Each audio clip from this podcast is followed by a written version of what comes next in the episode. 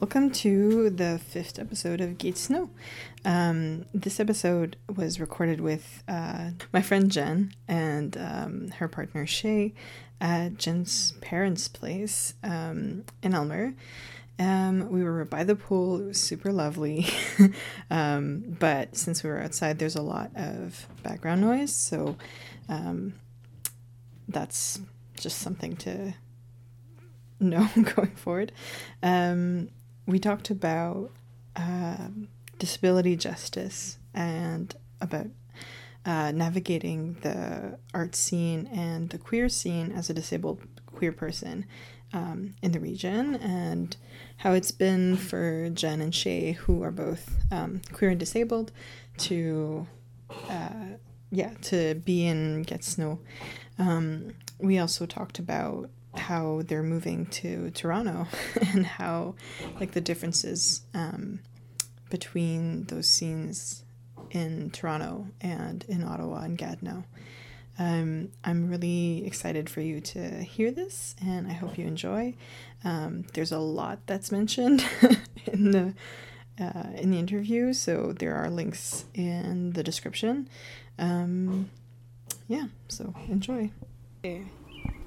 Okay, so we're recording, Cool. and I'm just praying that I won't let it fall in the water. um, so hello, how are you? Good, good. um, we're by the pool and feeling good. I'm feeling good.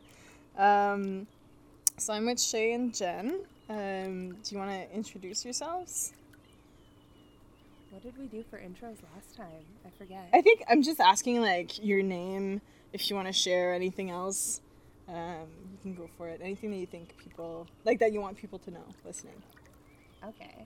Um, I'm Jen. I'm 25. I grew up in Gatineau. Um, I'm now like living halfway between Gatineau and Toronto. Um, I'm an activist for transit mostly, transit accessibility, and uh, greater accessibility in general. I do accessibility consulting as well as wheelchair dance and community facilitation. That's a lot. Yeah. I'm uh, pretty busy. Yeah. Oh, I also do social media for an emerging um, power chair company that is developing a really cool and innovative power chair that I'm super excited about. What is it called? It's called the Exceed. The Exceed. Okay, we can Yeah. plug it. Cool. Let's do it. And Shay. Hi, Hello. Uh, I'm Shay. I'm 31. I'm originally from Toronto, but have been increasingly spending time in the Ottawa Gatineau area over the last uh, six, eight months or so. And uh, what about me? I am a multiply disabled queer activist. Um, I am a child and youth counselor by education, but at the moment, most of my work is focused on um, systemic advocacy and change, as well as an arts worker. Um, I'm a wheelchair dancer and circus artist. And I also own a consulting business that does um, accessibility consulting and trainings primarily for frontline uh, social service professionals, disabled people, healthcare practitioners, as well as the arts sector. So, uh, broad focus there. Yeah. But, uh, yeah, so I wear a lot of hats. I do a little bit of everything, but uh, it's lots of fun. Variety is what keeps me going. Oh, and I'm also an emerging performance art critic, and uh, I have a blog that posts uh, performance criticism, which, of course, if I could remember the URL of it, I could totally share it. we can, yeah, yeah, we I can link don't it remember later. it off the top of my head. I can, I can link it in the description. so awesome, sounds We good. can, we can share that. That's so cool. Yeah. Um, and uh, what's what did I want to ask? Um, I usually ask people what their astrology, what what their astro sign is. If you want to share that. uh, I'm an Aquarius. And I'm a Pisces. Both water signs. Yes. Yeah, so Yes. it's very applicable. That's Ah! cool. Yes. Excellent. With our feet in the water. Yeah. That's so good. Um, do you have like staples that uh, like don't necessarily define you, but that like you like heavily associate with yourself? Staples in what sense? Like um it can be like uh like books or like types of food or like things in your life that are like essential to you or that like people would associate with you. Like I, I, I would say like in terms of food, like hummus and pita chips. or like pita bread for me. Um I would say like a baseball cap in the summer. And asking everyone their their astro sign, I guess. I don't know. Could be Um, different things. definitely have to say my wheelchair is a big one of those. Mm. Um, it gives me access to my community. Um, wouldn't be able to get out of the house without it. Uh, right up there, along with it, is my cannabis. Mm. Does the same thing and is a very big part of who I am and how I interact with the world. And basically, if you can't accept that I use cannabis, we aren't really going to get along too well. Yeah. Um, and cheesecake. Nice. Yeah. I'm glad that you took uh, cheesecake because then that leaves me space to talk about some of my other preferred and favorite foods. Um, since, since you know we're here in Quebec, I'm gonna have to give a shout out to poutine. I saw Uh, that that's- coming. That's pretty uh, pretty relevant to who I am as a person. Uh, I mean, what Snack Shack two hours ago? What?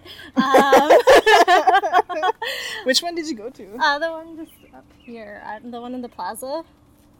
By the Uh, Gallery Domer. Oh, okay, okay. Yeah, yeah, yeah. yeah. Um, and sushi is another big one. Those are some of my like.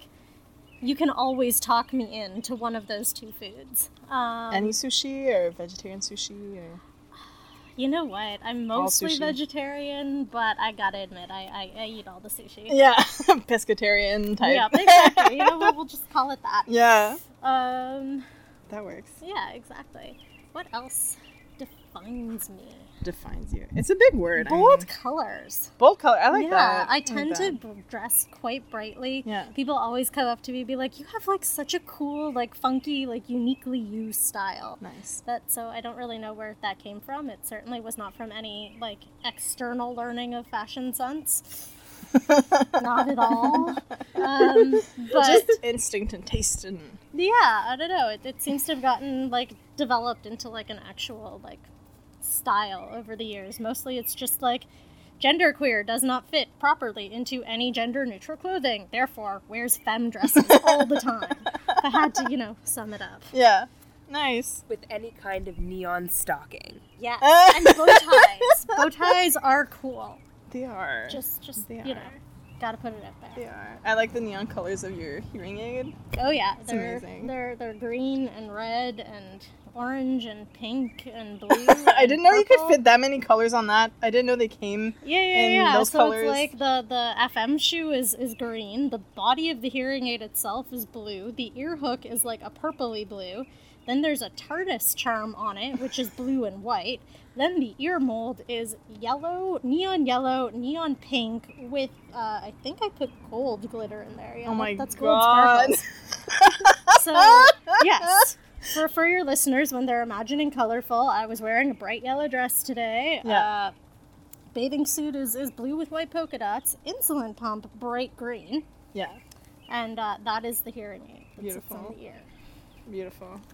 I love it. we were just commenting about fashion earlier because I was like, I, I look gay today just because I, I feel like anything I wear, I look gay. Um, but I'm, I'm just wearing like a Carly Rae Jepsen shirt that's in like the Thrasher t shirt font. and it makes me really happy. Because I like skateboarding, but I kind of hate skate culture. and I like rip offs of, of uh, Thrasher things. Um, and uh, yeah, fashion is fun. Fashion's gay. Uh, I guess. Um, how did we meet? Uh, we met at PA. It was great. Yeah. Project Acorn was so much fun. It was gay camp. Almost a year now. camp. Yeah, it's been about a year. Um, it was a pretty big time in my life coming back to the queer community. Um, I was a little out of it for a while, uh, dealing with disability and everything, and it kind of like takes over your life when you're like a queer person and like grew up queer and like proud queer and then like disability side smacks you in the face Mm. and then you're like out of the community for a bit so pa was like a step back into it Okay. and yeah That's funny because I had I, I don't know why I had the impression that you had like always and like recently been involved, but we just hadn't met, or that you had like come out of Toronto or something. But that makes sense. faking it yeah, fake it till you make it, honestly. But that's that, and it's funny because like you grew up in Aylmer, I grew up in Aylmer, but we didn't go to the same schools, um, and we never met. But we were both kind of like, is there are there other queer people in Aylmer? I don't know. yeah it's hard to tell i was like the token queer kid in high school and then Mm. like dropped off the face of the earth after CEGEP for a bit because disability happens but then you manage it and you come back and dealing with the intersections of queerness and disability is a little interesting to deal with Yeah. Yeah. I think for me, like in high school, all of my activism was focused around being queer. And then as I left university, I mean, I've been disabled my whole life, but really it was in um, college. I went to college right after I graduated high school, and it was there that I started to really recognize that I was, in fact, disabled. And in fact, like my disabilities have made it so that I've never really fully returned to the queer community. There's just too many barriers for me and so i actually still feel really disconnected from the queer community pretty much anywhere because it's just so much work to get access to it. And like the closest spaces that i really have to queer community spaces at the moment tend to be art spaces because i'm in all of these cool radical art spaces that are you know predominantly like at least open and accepting and like welcoming of queer and uh, trans folks uh, whereas i don't get that same experience in most of the disability community Yeah. or even like in most of the queer community to have disability be like a thing that's actually like navigable as a queer disabled person living in toronto Yeah. That makes that makes a lot of sense. And how do you both know each other? um, we met online like eons ago like Yeah. two years ago more than that now maybe probably maybe getting closer to like three years because i think we knew each other online for at least a year before we met in person but it was at least a year Maybe it was closer to two years of casual conversation online before we met in person for the first time Through Facebook, right? yeah, through Facebook. Yeah. We were on a, a disability group on Facebook, and uh, we're one of like only a handful of Canadians on the website. And Oh, so, wow. like, started talking over like similarities in geography. And I remember it always being like, such a weird thing because Jen would always be like, I live in Ottawa, but I'm in Quebec. And I Yeah. really like, it was like, wait, what? Like, I'm so confused. And so, like, especially because all of my advocacy is Ontario based, like, I'm like, this is the law, this is how you do it, this is what you do. And she's like, right, that's fantastic, but I'm in Quebec. I was like, this is how you get things done. Uh, but that was like, that was a lot of our, our first communication was working on how do we be supporting each other as advocates for ourselves and our needs. And, uh, over time that uh, has become quite a, a stable, exciting relationship.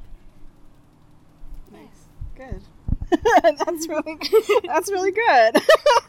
I suppose it's the like typical how we met story of like our generation. How did you meet? Through the internet. But that's funny. Like I have some um, some family friends that um, they're married now, but they used to date in high school and like like what you would call middle school, I guess. And then um, through they like broke up. There was some drama. He ended up marrying like his high school girlfriend, having kids. She had kids um, on on her side, and then like years later, their kids are both like teens or like uh, young adults. They met back up on Facebook. They just found each other on Facebook again for some reason.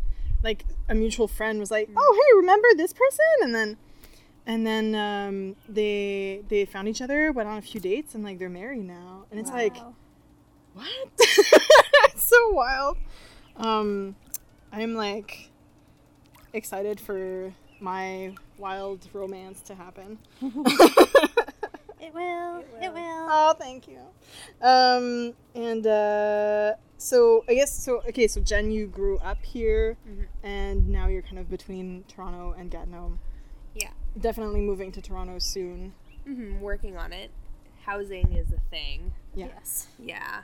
Um, accessible housing in Toronto is like a nightmare to find. And then accessible, affordable housing is like looking for the holy grail. So Mm. uh, it's uh, it's a process. We've got some stuff going on that we're hoping will resolve favorably for us. Yeah. But uh, it's it's it's a slog. It's it's not super easy.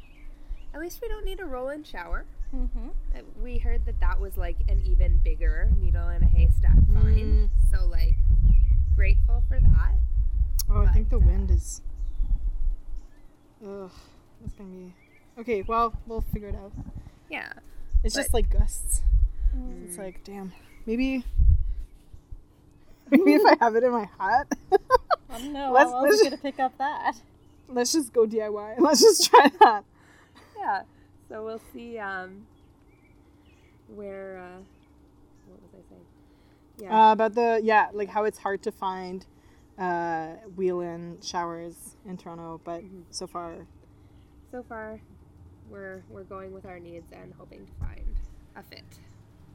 I'm hoping that works out. And uh, how has it been like? And like, Shay, you kind of part-time live with Jen and Gatineau, kind of live in Toronto too. Yep. Okay, so how has it been for both of you to like Jen grew up here, but like Shay, how has it been to exist in Gatineau and to like I don't know in any capacity? Like, how's it been for you? It's a really different culture. Um, as we've been going back and forth more, and like for a while, it was sort of like two months of the week was here, two months of the week, nope, two weeks of the month was here, and two weeks of the month was there. Um, it was really shocking to me how different the pace was. That, like, in Toronto, you know, there's days where it's like I'm up at the crack of dawn to be downtown for 9 or 10 in the morning to come back home, have Skype meetings, and then do like my own like individual work like late in the evening. And like by the Mm. time like, you know, it's it's I got up at eight o'clock in the morning, I'm going to bed at, you know, midnight and there has not been like a single second in that day that was just like an actual like chance to breathe and decompress and rest whereas i find that the pace of life is is substantially slower here like there's still busy days we still get a lot done but it's not quite the like mad rush that everything seems to be in toronto and I would say that the other biggest difference for me has been um, driving everywhere. I live in Midtown Toronto. There's a bus stop at the end of my street that I get on, and it takes me to a subway station within 15 minutes. And it's a really different culture. Um, you know, the fact that, like, even if we're going into downtown Ottawa, we typically end up driving because Yeah. we don't have the same uh, transit options here that we do in Toronto. And so like that's like it's a big shift for me to be so dependent on my car when realistically in Toronto, 95% of what I use my car for is grocery shopping. Okay. Oh. And the switch has been really interesting for me too because I'm not even using a car anymore. Like I'm like, why do I have a car? It's been parked in Aylmer for six weeks, and I'm like, I came back here and I was like, wow, I haven't driven in six weeks. This is so Uh. strange. Because here I was driving everywhere. I've had a car since I was 16. Okay. Um, I was driving to high school, and even though I wasn't disabled then, transit was always a big deal because we had to get into Ottawa all the time, and transit was never good. And then it became even worse as my disability progressed, and even more abysmal when I started using a wheelchair. Mm. Um, we've talked about this a lot before, but transit access around here is really not great to the point of complaints being brought further um, than really necessary.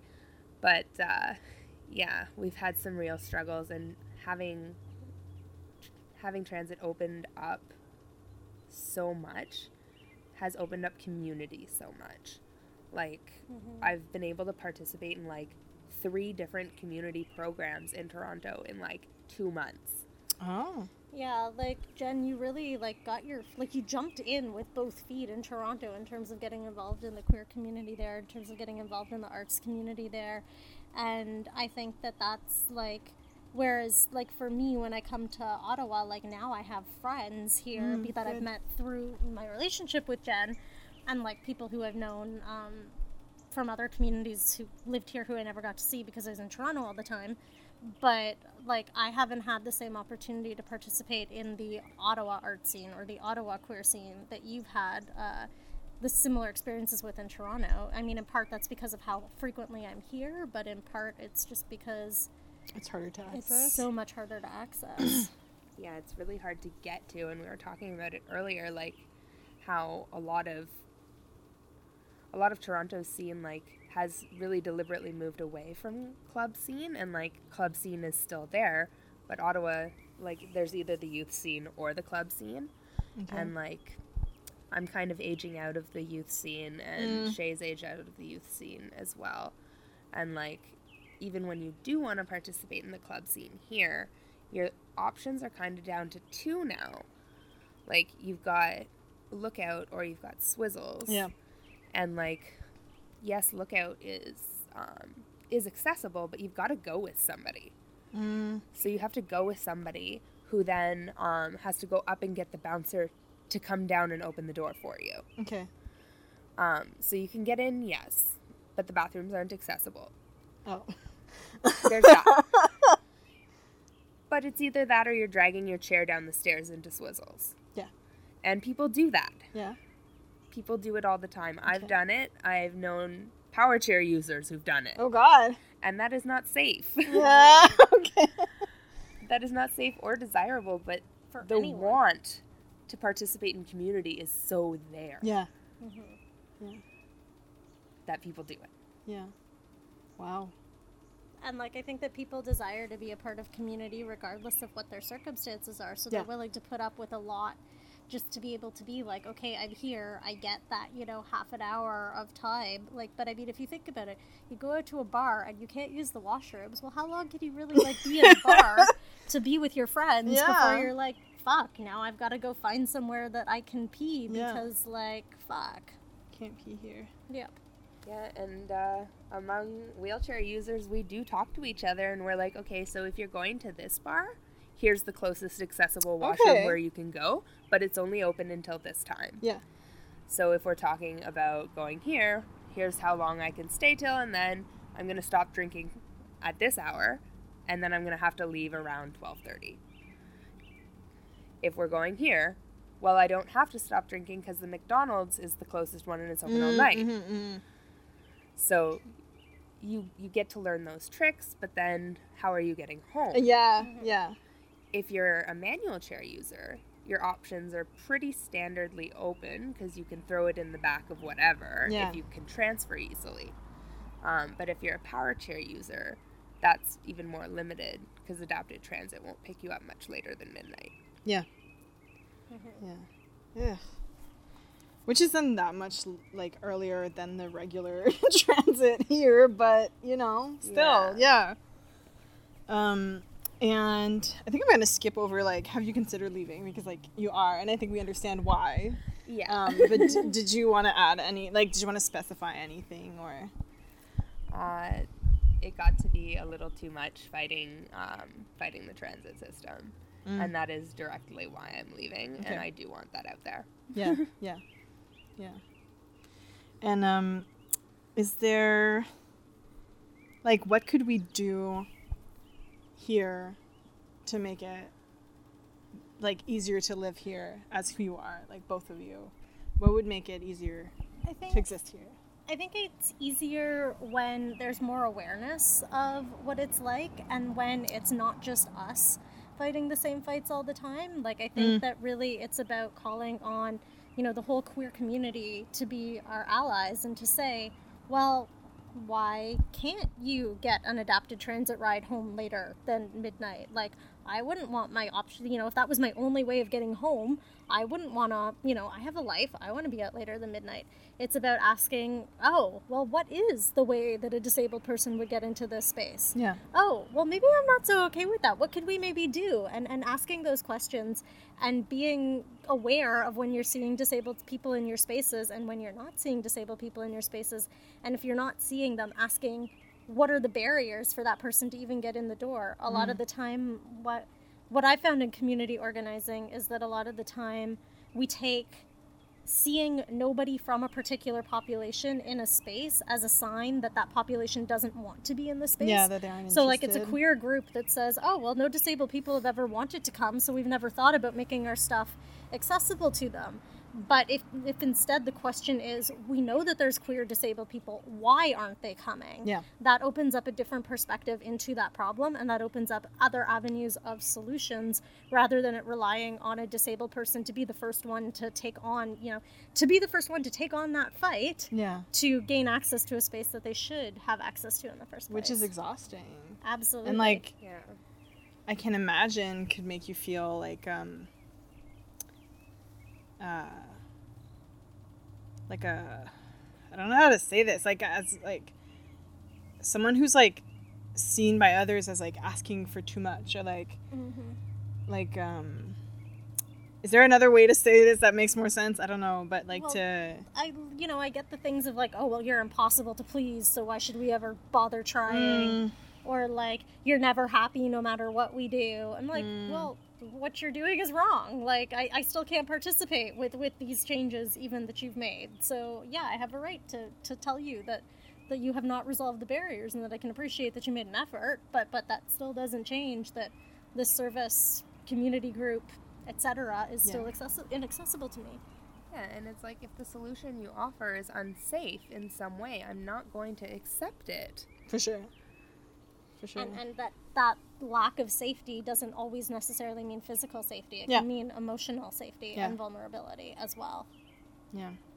Yeah, that's true. Cuz it, or, or it, does dignity Yeah, yeah, yeah. I think that's what I was trying to get at. Like, it does ask a lot of vulnerability, a lot of like putting yourself on the line to ask for what you need in general, and like, and i just got tired It's so basic. seen as the angry one all the time Mm. like i'm really not an angry person I, I you're love- not. No and, and yet you know i've been consistently accused multiple times in my Mhm. life of being too angry of being too negative. negative and i'm like no like i would love to talk solutions with people if people wanted to sit down and talk solutions i have all kinds of ideas about how we could do better in, in a number of things but but it's hard to get past people's defensiveness when they're like I, I think that I'm being helpful. I think that I'm doing a good thing, and now you're you're telling me that I'm not. And I'm like, I'm not here to pat anybody on the head. I'm not here to give out gold stars. I'm here to just live my life the same as you. Yeah. And like, can, can we get on with it now, please? Yeah, yeah, yeah, for sure. Did you want to add anything to to that question or? I think it sums it up pretty well. Yeah, yeah. So that we can do okay. So allies, we need to step it up, basically.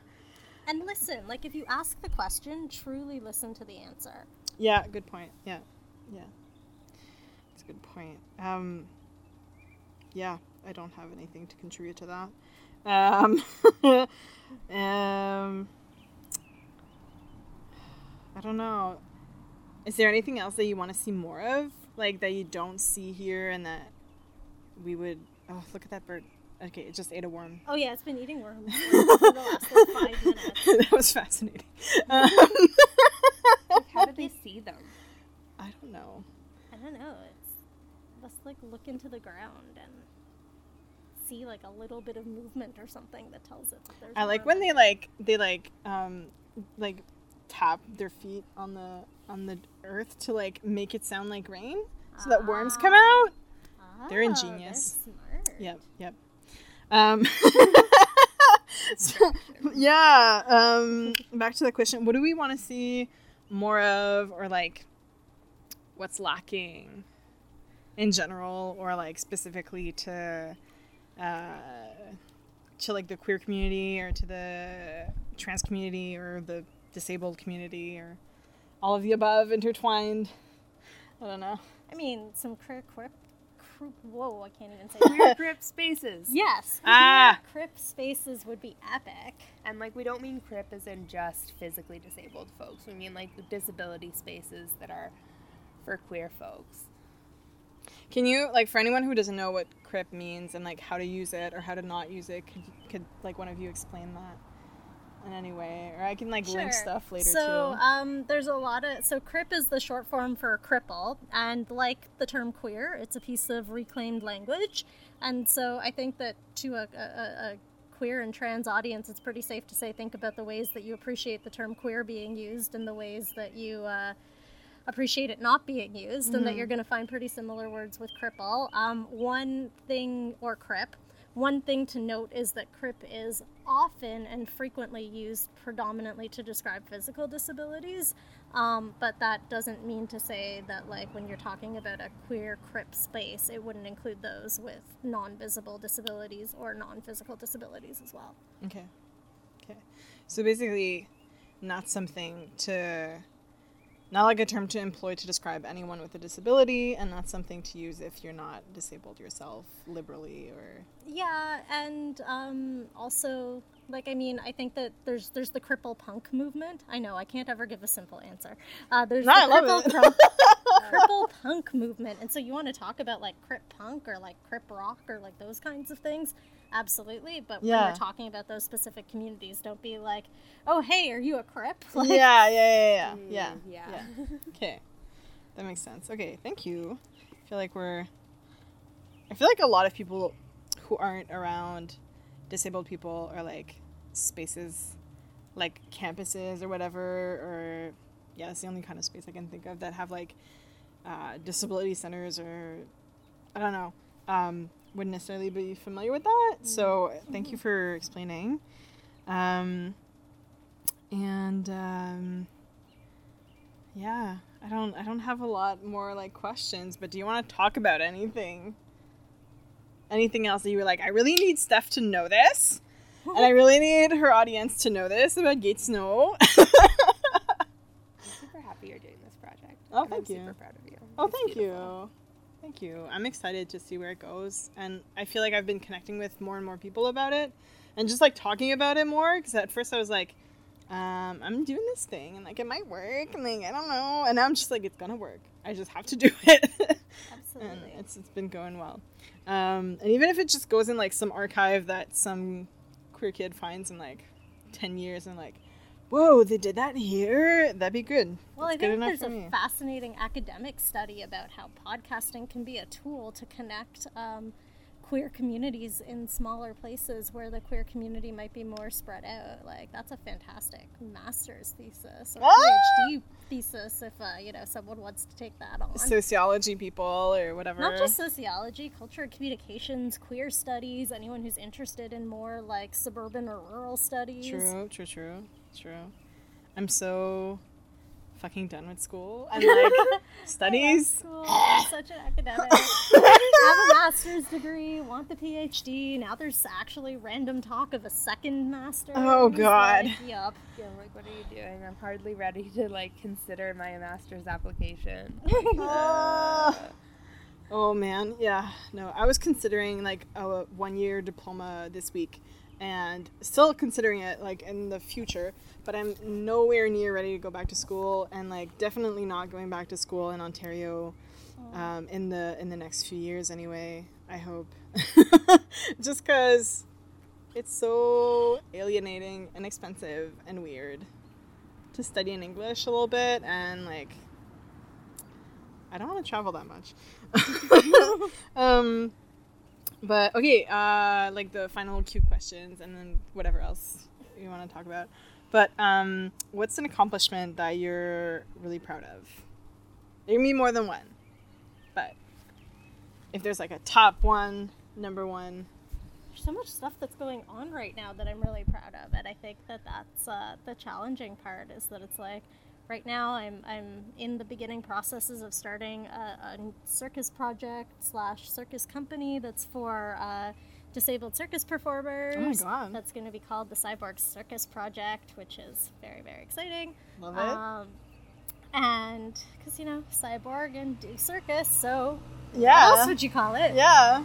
Um, we are going to Oakland in August to be part of a wheelchair dance intensive, which is super, super exciting. And I'm really proud of the consulting business that I'm building because it's starting to gain recognition um, and working on a few like really exciting upcoming projects that are not quite ready to be talked about yet, but I'm, I'm really excited for them. Does the consulting business have a name? Yeah, well, right now it's it's Shay Ehrlich Consulting. Um, Okay. If you find the website for it, it's currently geared towards uh, individual child and youth counselor work, which I'm not really doing right now. I haven't rebuilt my website yet to reflect the work that I'm actually doing at the moment, but Yeah. it's it's coming at some point when I get less ridiculously busy with all with doing things and have some downtime to, to to write about all the things that I'm doing. It will get updated, but. Uh, you can find me through there, and uh, we can put a link to that too. Yeah, and yeah, for people sure. can find me if they're interested in getting in touch about any of it. Yeah. Totally. That's awesome. Yeah, um, I'm really excited about the um, being accepted into the Axis um, Dance Intensive in California. That's going to be a very, very huge, huge thing to to experience. It's going to be very challenging, and uh, and I think it's going to push both of us to like both our creative and physical limits. So I'm quite, I'm quite excited for So is it. it is it like uh, workshops, like dance workshops? Yeah, so it's it's a three part training with the first part being like creation, and then there's a performance. Then the second part it's choreography, and then there's a performance, and then the third part is teaching, and then there's like a there's Ah. a something at the end of that too. It's I'm not too sure what there is at the end of that, but there's, There's, like, a definitely something. big like reception or something. There's some kind of party, probably like a grand hurrah of some kind. Yeah. But either way, it's going to be fantastic, and I'm excited. And like, we just booked our Airbnb, Yeah. and like that made it real. yeah. so like, now we just need to do like plane tickets and make sure we have money so we don't starve. That's always good. We'll probably be doing a uh, GoFundMe for our trip, so you know we can I'll we can gladly plug that. too. Yes. plug all the things. yeah. I'm like, I'm pretty excited that maybe, hopefully, some of the transit work that I'm doing will eventually, hopefully, maybe, probably change something. we hope as Yeah. we go into round four. yes. Ding ding. Oh my god. Round four of the of the back and forths for mediation. Yeah. Yeah. Okay, with the STO. yeah, with the STO. I hope I hope we can like I don't know, I hope I can update keep people updated on that as it develops. I feel like I'm a news anchor or something. Uh, It'll be something when it's something. yes, exactly. Ugh. Um, my next question was, do you have any projects for the future? But I feel like those are all projects for the future. But yeah. where, where do you? I don't know, like any further projects or any visions, things that you envision for the further or? Wheelchair acrobatics is a circus discipline. Sorry, Oh my god! I have feelings. gonna be very What would that look like? it's it's uh. Or does so- it? It exists? It doesn't really exist. There's a few people who are playing around with like little bits and pieces of it. Um, some of the most innovative work in it right now is coming from the wheelchair dance world, which is part of why we're doing this hybrid wheelchair dance circus thing. Mhm. Um, but yeah, you you can do all kinds of acrobatics from a wheelchair, and uh, it's yeah, it's super exciting, and it's going to challenge the definition of acrobatics. It's going to challenge the definition of what's possible in wheelchair Yeah. dance, and uh, it's it's a long term project that I'm working that I'm starting to work on now. That I kind of estimate like the first showings of pieces. we are on? working on it. Yes, absolutely. Sorry. I've just been in too many conversations about it today, so I'm getting excited and carried away. But uh, probably about three to five years before you see any actual finished pieces out of it. There's a lot of exploration to be done, and of course, Mm. it all depends on convincing people like arts councils that this is a valuable work to fund. Yeah. But uh, I'm really excited about the possibilities that it presents in terms of uh, what it's going to mean for disabilities inclusion in circus in the future. Uh, circus as a genre was built with a lot of work from a lot of disabled people. Yeah. And that work is frequently ignored. And um, in contemporary circus, I can only think, I can only name like two to five high level, like currently like professional level to varying degrees, uh, circus artists who identify as being like significantly disabled. Uh, and that's a problem. Worldwide, we should have more than a handful of us.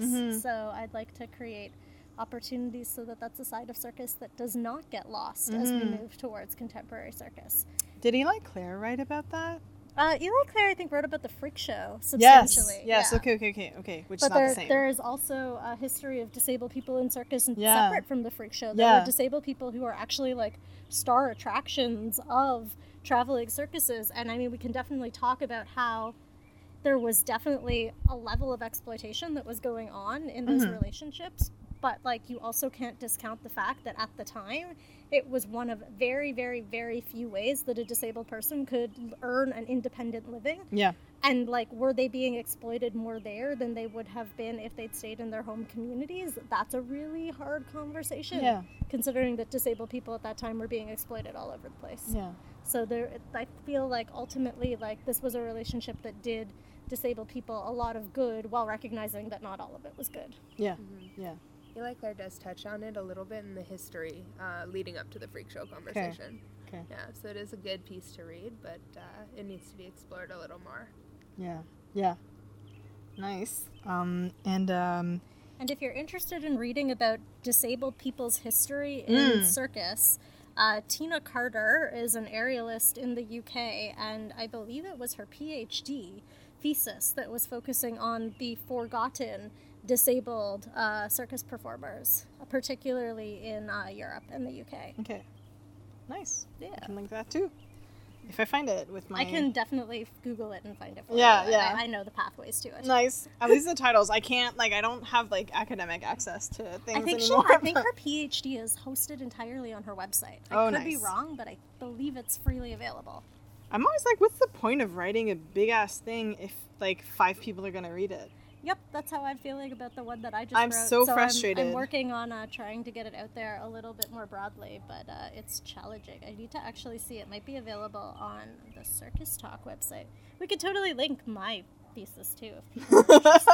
For sure. It's on exploring social circus as child and youth care practice. So if there's any frontline practitioners out there who are curious about using circus with young people and how it can benefit them, it's it's a pretty compelling read, if I do say so myself. My supervisor said it was exceptionally well written, so you know, there you go. Endorsements for people who are not just me. yeah. Why not? I can brag about all the things. yes, please. It's so good. Um. um. And what are your favorite? Like, what's your favorite place in Gatineau? I like the little um, parking lots off of the lower ro- lower road, like the NCC lots. Yeah. And going on the bike path, and then like going just off of it, where you can like sit on the rocks and watch Yeah. the river. That would have to be like my favorite spots, just to chill. Yeah.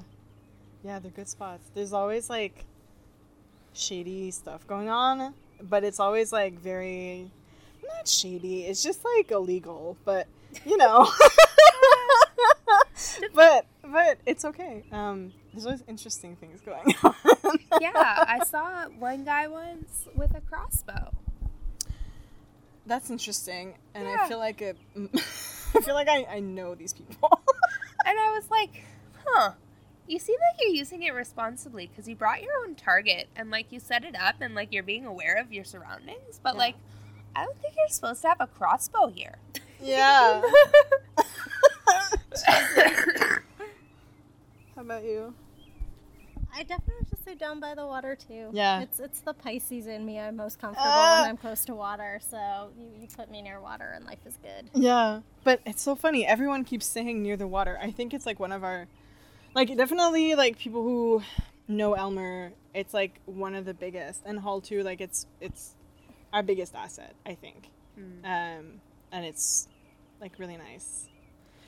Yeah, definitely. Now that it's now that it's nicer out, I'd like to spend some more time getting to like explore the paths and the hiking trails. Because when I first started coming, it was the dead of winter, and Ugh. it was a freezing, freezing, freezing winter. yeah, and uh, so there there hasn't been as much opportunity for outdoor exploring as I would like. yeah, From Toronto, every winter here is freezing. Yeah, true. But like multiple level layers of socks under boots, including hand knit wool socks. So not even like thin wool socks, but thick wool socks. and I was still coming in, and it was taking like heated blankets and heating pads to warm my toes up. Yeah, yeah. That's that's that's a level of winter that is, and that's just like from going into the grocery store. It wasn't even like from from spending large amounts of time outside. No, because I can handle it in Toronto. Like even on the coldest days in Toronto, it gets down to minus twenty, minus thirty. Yeah, yeah. But like I don't know, I guess there's just substantially more wind here, and it just sort of cut through. It's humid. It's very humid here. Well, very. It's humid here. Mm. It's disgusting. um, the summer is lovely though. yeah, yesterday it was gross, but today it's good. Yeah, today's nice. It's good. Um, I, I matched with someone on Bumble yesterday, and I was like really excited to talk to them, and I was like, "Hey, how's how's about that weather?" And like they didn't. I don't think they they responded at all, and I'm like, "Damn." And Bumble is one of those things where like it expires after like you're if you don't mm, like make contact within 24 hours, it like expires, so like it's gone. I'm like, damn, maybe I shouldn't have talked about the humidity. um, and uh, lastly, what can we wish you for the future? I think I said this last time, and I'm gonna say it again. Yes. For the next times that I visit to be able to ride the fucking bus. Yes. Yes. yes. I'm gonna go for housing. Housing has been enough of a struggle that if people want to put their good wishes towards us finding Yes, housing, all the good vibes. I will 100% support that. House shaped good vibes. Indeed. I don't know what that looks like. An apartment we can get into that is not up an entire story of stairs. yes, that'd be good. In a cute neighborhood. You know, that helps. That'd be cute. Indeed. That'd be fun. Yeah, for sure. Cool. Um, anything you wanted to add? Yeah. Any shout outs? Kidding. All right, perfect.